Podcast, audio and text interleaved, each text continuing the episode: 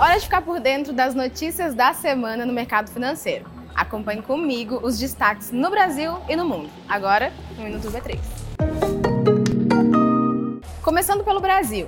Pressionado pela baixa dos papéis da Petrobras, da Vale e dos bancos por declarações da área econômica do governo federal, o Ibovespa caiu 1,63% hoje. Na semana, o índice subiu 0,25%. Agora, o fechamento do mercado norte-americano.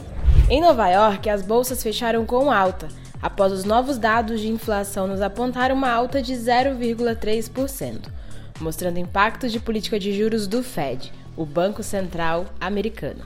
Hora de conferir os destaques da Europa. As bolsas europeias fecharam em leve alta nesta sexta-feira, em uma semana marcada pela divulgação de balanços e a publicação de indicadores econômicos nos Estados Unidos. E agora, as notícias das bolsas asiáticas. A bolsa de Xangai não abriu por causa do feriado do Ano Novo Lunar. Elas também terminaram o dia em alta, com destaque para o avanço dos papéis do setor de tecnologia. E aqui no Brasil, um dos destaques do mercado financeiro dessa semana é que as ações do AgroGalaxy agora estão disponíveis para compra e venda de todos os investidores. A empresa atua na comercialização de insumos agrícolas, produção de sementes, originação, armazenamento e comercialização de grãos. Além disso, presta serviços agrícolas.